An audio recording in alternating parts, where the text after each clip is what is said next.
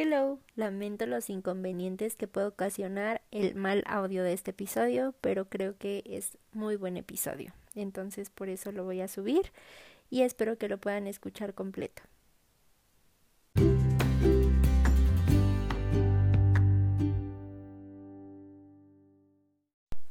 Hello, bienvenidos, bienvenidas y bienvenides a este nuevo episodio de De Cuerpo a Cuerpo. Yo soy Rocío García, tu nutrióloga de confianza. Y pues bueno, ya les debía un episodio desde, creo que desde enero o febrero. Pero es que la verdad es que vivir con depresión es algo que hay veces que, que como que tienes muchas ganas de hacer muchas cosas y que padre y que increíble y hay otras veces que no le encuentras la motivación a las cosas cuando tienes eh, este tipo de, enfermedad. ¿Ves? O sí, es una enfermedad mental. Y pues bueno, me di mi tiempo de estar lista para volver a, grabar para ustedes. La verdad es que tenía muchas ganas de, tocar un tema eh, con respecto pues a lo que yo estudié, ¿no? A la carrera que estudié, que es nutrición. Y pues quiero hablar de la obesidad es un, es un episodio que yo ya había escrito, que yo ya había tenido como la oportunidad de sentarme y de pues hablar con toda franqueza, tanto como profesional eh, de la nutrición, como especialista en nutrición y también como una mujer ex gorda, ¿no? Y, y, y porque también entiendo esta parte de que pues nos negamos, sí, nos negamos a creer que la obesidad es una enfermedad y que con el tiempo em, pues la obesidad no va a, bueno, sí, va a cobrar la factura. ¿Por qué? Porque es una enfermedad metabólica multifactorial y puede que ahorita seamos eh, personas em, con obesidad o personas gordas sanas, pero a la larga el exceso de grasa puede llevarnos a muchos problemas metabólicos y todo lo demás. Y por eso me dio la tarea de hablar de este tema desde ahí, desde la especialista y la profesional de la salud y desde una mujer ex gorda con un trastorno de la conducta alimentaria. Y pues bueno, ya después de esta breve introducción de casi tres minutos, eh, pues voy a empezar. La verdad es que hace unos días me preguntaba si era mala nutrióloga por no hablar de la obesidad como una enfermedad. Y la verdad es que hoy quiero hablarlo em, porque la obesidad se considera un problema de salud pública en México y en el mundo. De eso no podemos negar, o sea, no podemos negar que todas las instituciones de salud a nivel internacional y a nivel nacional eh, consideran la obesidad como el factor número uno para la, la predisposición a enfermedades crónico-degenerativas, como por ejemplo la diabetes, la, diabetes, la hipertensión, el cáncer eh, y algunas otras em, enfermedades. Realmente creo que la obesidad está incorrectamente planteada como una enfermedad, eh, como la enfermedad del descuido o de la falta de amor propio o que la gente no tiene dinero o tiempo para invertir en su salud y como que eh, la obesidad no es por eso, esas no son las consecuencias de la obesidad. Realmente la gente hay veces que no quiere estar gorda, hay veces que solo es por otro motivo, por la genética, por alguna enfermedad eh, mental y el consumo de algunos em, eh, medicamentos que, que, hacen a que, que hacen que aumentes tu grasa corporal, etcétera. Y es que la obesidad se define como una enfermedad crónica multifactorial compleja que se desarrolla por una interacción de factores genéticos, sociales, conductuales, culturales, fisiológicos y metabólicos. Y bueno, o sea, ya teniendo este, esta pauta, ¿no? O sea, esta definición, pues sí, realmente, eh, pues tenemos que cuidar mucho el porcentaje de grasa y el exceso de grasa que tengamos eh, pues para evitar todas estas enfermedades crónico-degenerativas que al final pues el desenlace de la enfermedad es muy triste y es muy feo y es muy fuerte. Ahora, ¿cómo sé si tengo obesidad? ¿No? O sea, realmente eh, hay personas delgadas con obesidad, eh, ya sea por el porcentaje de grasa visceral alto o por el porcentaje de grasa subcutáneo alto y nadie nos habla de eso, de que también las personas delgadas pueden sufrir un exceso de grasa. Y bueno, el diagnóstico más común es el del índice de masa corporal, que se calcula usando tu peso y la talla. Eh, pero acá el problema es que este índice no es el 100%, o sea, no es 100% confiable. Por ejemplo, ¿qué pasaría si medimos y pesamos a una persona atlética que pesa 85 kilos y mide 1,68? Obviamente el índice de masa corporal saldrá, en 30, lo que esto indica que tiene obesidad grado 1, pero por composición corporal eh, podemos decir que su peso es eh, en masa muscular alta y en un porcentaje de grasa muy, muy bajo. La manera adecuada de hacer un diagnóstico es haciendo las mediciones necesarias para poder calcular el porcentaje de grasa del paciente. Cada paciente tiene un determinado porcentaje de grasa y con eso, o sea, ya teniendo el porcentaje de grasa es como se puede eh, acomodar el plan de alimentación y el estilo de vida para que el paciente pueda hacer una recomposición corporal. Obviamente así, o sea, sabiendo el porcentaje de grasa corporal, se puede dar un mejor diagnóstico sabiendo la cantidad de tu músculo, de agua, de hueso y grasa, que son los cuatro componentes de nuestro cuerpo. Y bueno, los parámetros de grasa obviamente varían entre cada persona, pero podríamos decir que un porcentaje de grasa adecuado eh, eh, pues eh, es menor a 30 en mujeres y em, es diagnóstico de obesidad eh, en mujeres de 30% de grasa y de hombres el 32% de grasa.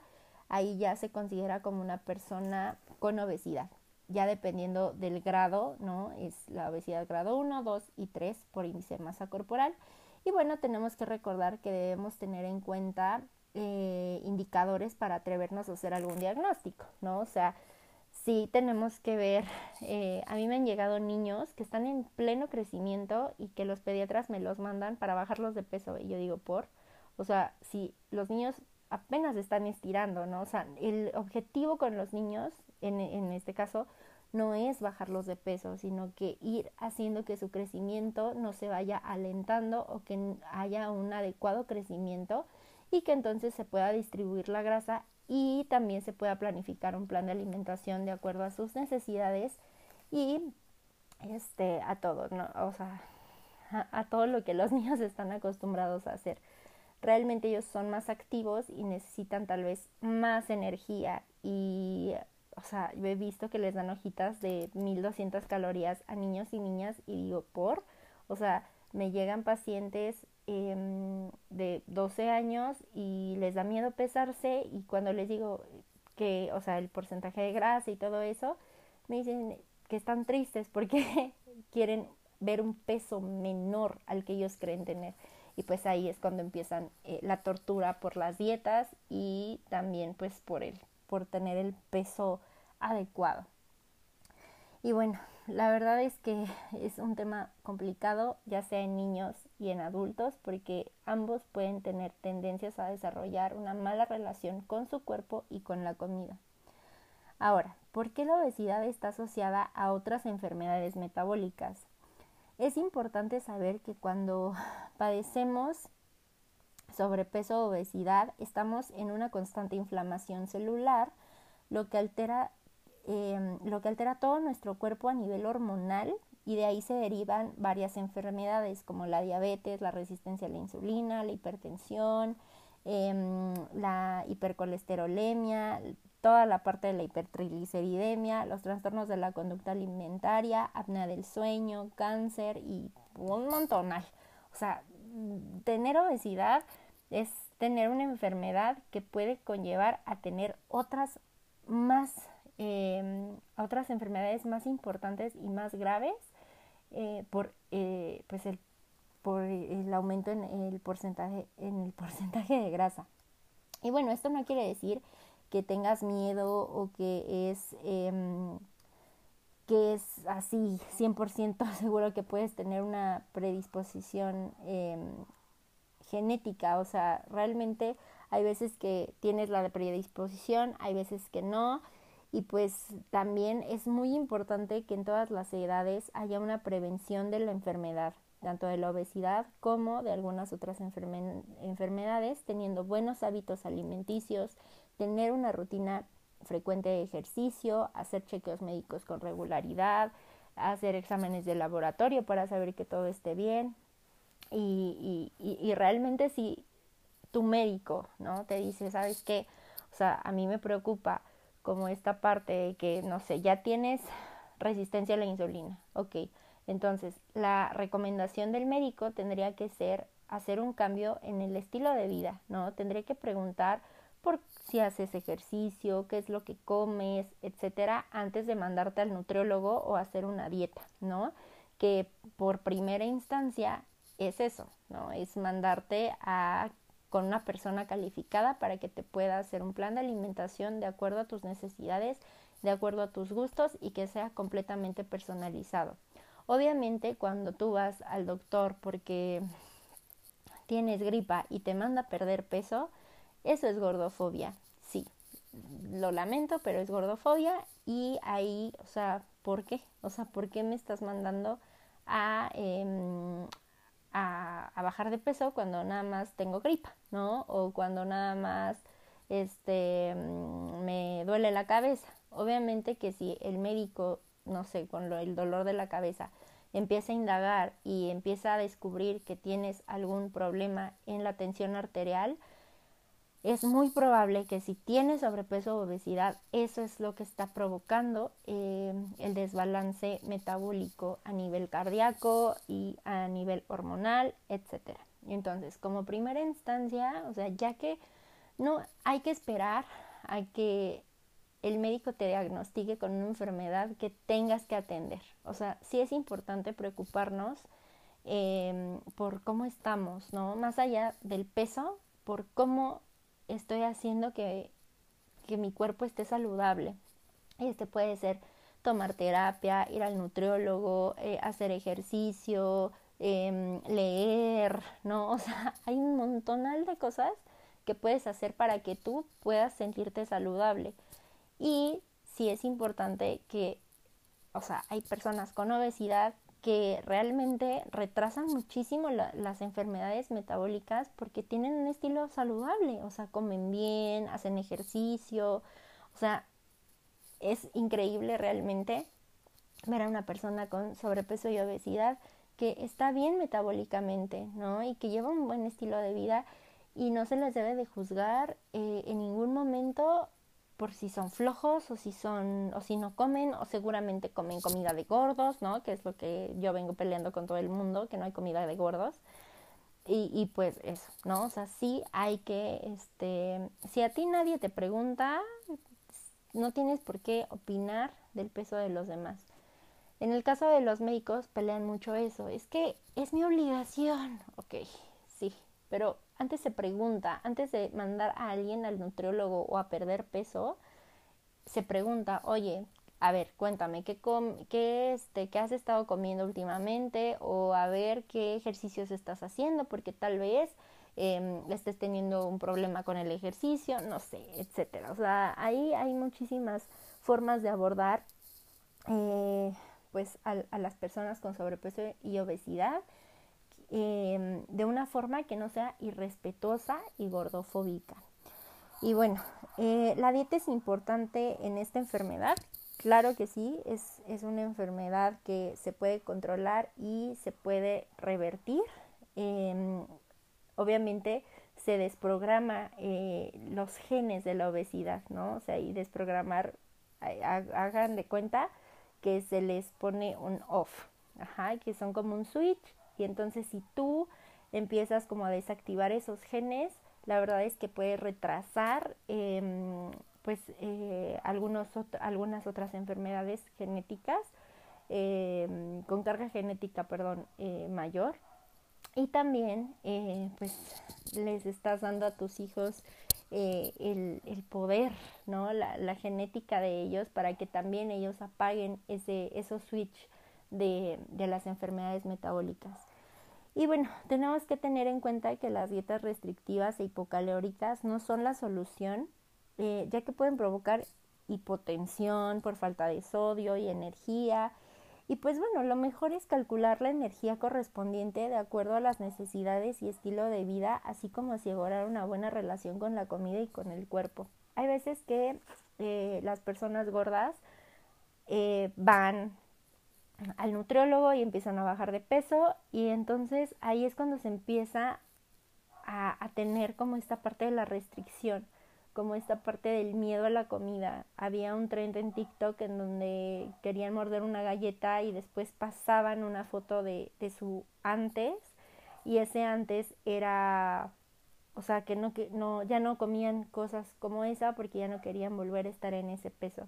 Y déjenme les digo que cuando tú cuando tu pérdida de peso en, en, grasa es saludable, realmente descubres que todos los alimentos los puedes comer, ¿no? Y también puedes tener eh, la libertad de decidir cuándo y cuánto vas a comer de ese alimento. Entonces, eh, no le tengan miedo a la comida. Si van a hacer un plan de alimentación, porque a mí me preguntan, ¿esto sí se puede o no se puede? A ver, tú puedes comer todo lo que, lo que puedas, lo que quieras. O sea, tú tienes las decisiones en la mano. Yo no te puedo decir qué comer o qué no. Mis recomendaciones son estas y si tú me dices, ¿me puedo comer un asorio? Yo te diría, sí puedes, ¿no? O sea, eh, nada más hay que preguntarnos cada cuándo, cuánto eh, y, y por qué me lo estoy comiendo. Si es por ansiedad, si es porque fue un mal día y no quiero cenar y solo hay galletas, eh, si es porque realmente este pues estás en un convivio y alguien te dijo, ay, ¿quieres una galleta? Y dices, ah, sí, una galleta X. O sea, una galleta o dos galletas o tres galletas no van a, ser, no van a deshacer el progreso que ya llevas eh, en tu pérdida de grasa. Y bueno, tenemos que ser conscientes acerca de la obesidad como una enfermedad y ser pacientes para poder revertir la enfermedad desde nuestras elecciones alimentarias y de estilo de vida. Es importante que todos sepan que la elección de perder grasa corporal está en uno mismo, que no podemos ir por la vida obligando a la gente a, eh, a matarse de hambre o a hacer dietas restrictivas o a este, hacerse cirugías bariátricas, porque también eso es otra onda. En el TikTok también hay un buen de gente que, Dios santo, o sea, piensa que las cirugías bariátricas son de, ah, este, hola, vengo por una cirugía bariátrica. O sea, no, esas cirugías solo están indicadas para cierto tipo de pacientes que cumplen con las características para poderse operar. O sea, hay que dejar también de pensar que, que las, las, mangas gástricas, que el bypass es como de, ah, hola, vengo por una, o sea, no. Hay un buen profesional, un buen bariatra, siempre te va a decir, este, si tú eres candidata, candidato, candidate a la, este, pues a, a la cirugía. Y bueno, también es importante saber que tenemos, eh, es importante saber que no tenemos por qué obsesionarnos con la pérdida de peso y que la felicidad la encuentras amando y aceptando tu, tu proceso el tiempo que dure. O sea, realmente en todo el proceso tienes que, yo siempre les digo a mis pacientes que si van al nutriólogo, o sea, y van con esta motivación increíble y se dan su espacio, es como una estrella. Si van al nutriólogo y van acompañados de un em, acompañamiento em, psicológico, son dos estrellas. Si van em, acompañados o de la mano, por ejemplo, de, de alguien, son tres estrellas. O sea, como que todo va en conjunto para que tú puedas estar bien, para que tú puedas estar feliz y a gusto, porque ¿qué pasa cuando tú quieres perder peso?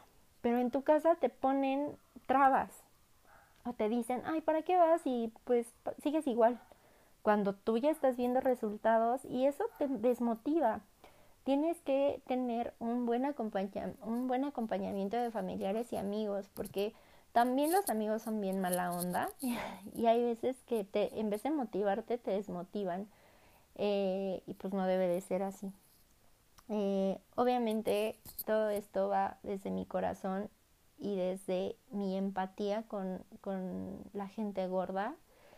Eh, yo en mi, en mi experiencia pues em, apenas, realmente apenas vi un post de, de, Facebook como una memory y decía todo mi proceso, o sea, y yo dije, wow, o sea, realmente yo sufrí mucho porque la sociedad me decía que yo tenía que tener un cuerpo para poder ser nutrióloga o que yo podía o yo tenía que tener cierto Em, físico para poder ser nutrióloga, que yo tenía que tener, eh, o sea, que ser atlética casi casi para ser nutrióloga deportiva. O sea, todo eso, eh, desde mi experiencia, pues yo lo tomaba súper mal, ¿no? Porque al final yo hacía todo lo posible por estar delgada, no por estar saludable, ¿no? O sea, a mí me importaba que la gente reconociera que yo estaba perdiendo peso porque yo era tal vez una buena nutrióloga o porque mm, eh, solo se necesita eh, mucha, mucha disciplina, ¿no? O que si yo puedo, tú puedes. O sea, hay veces que solo, es lo que les decía al, al principio, todo viene desde la motivación. Y cuando yo empecé a, perder peso y que todo el mundo me felicitaba y que yo decía, sí, claro, a mí no me importaba cómo, o sea, si estaba saludable o no. A mí, o sea, no me importaba si este si se me estaba cayendo el cabello, si se me estaban despostillando las uñas, o sea, a mí no me importaba nada de eso, simplemente me importaba que la gente me dijera o que me, me admirara desde, ay, mira, está perdiendo peso, ah, mira, qué bonito se ve, ah, mira, ¿no? Porque por muchas veces, o sea, a mí muchas veces me decían comentarios gordofóbicos, como de, bueno, si bajaras un poquito de peso, eh, estarías más bonita. O tal vez si bajaras un poquito de peso, ya tendrías novio.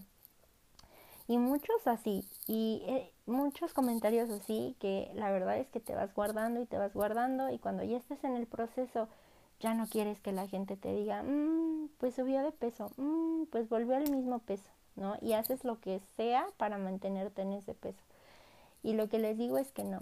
O sea, así como la obesidad es una enfermedad, también adelgazar, em, pues adelgazar y tener deficiencias nutrimentales hay, es otra enfermedad.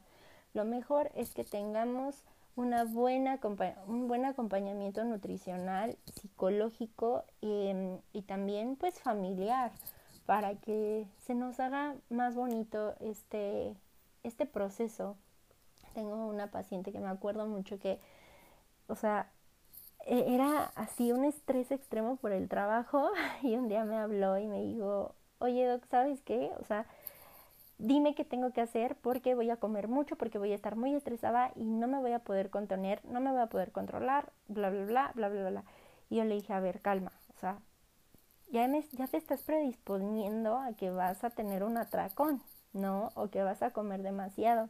Tienes que lidiar con el estrés para que puedas, eh, pues, hacer, ¿no? Tu mejor versión o en el trabajo, e.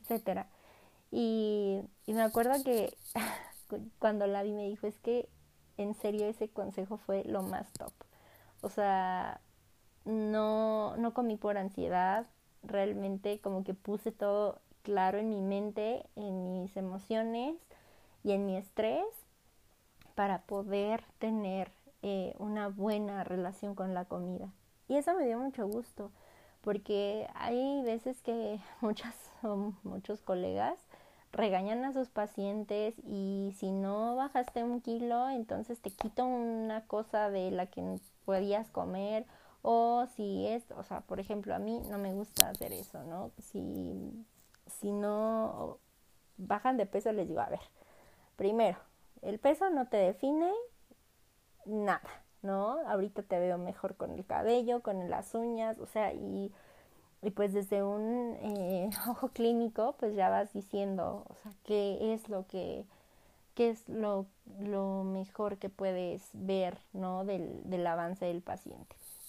Y pues bueno, para más información me puedes agregar en Instagram y en TikTok como arroba nutrióloga-ro. Me puedes mandar preguntas a mi mail, es nutrióloga.rociog.gmail.com y pues espero que te haya gustado un poquito em, este episodio acerca de la obesidad como una enfermedad. Obviamente no profundicé tanto eh, la fisiología de la obesidad, pero eh, me gustaría hablar de la fisiopatología, me gustaría saber si les interesaría saber más eh, a fondo eh, sobre qué pasa cuando tenemos obesidad y por qué el, la grasa tiende a ser un problema a nivel celular y a nivel inflamatorio. Pero bueno, me despido de ustedes, les amo, en verdad eh, les amo mucho, estoy muy contenta de haber eh, podido platicar un ratito con ustedes.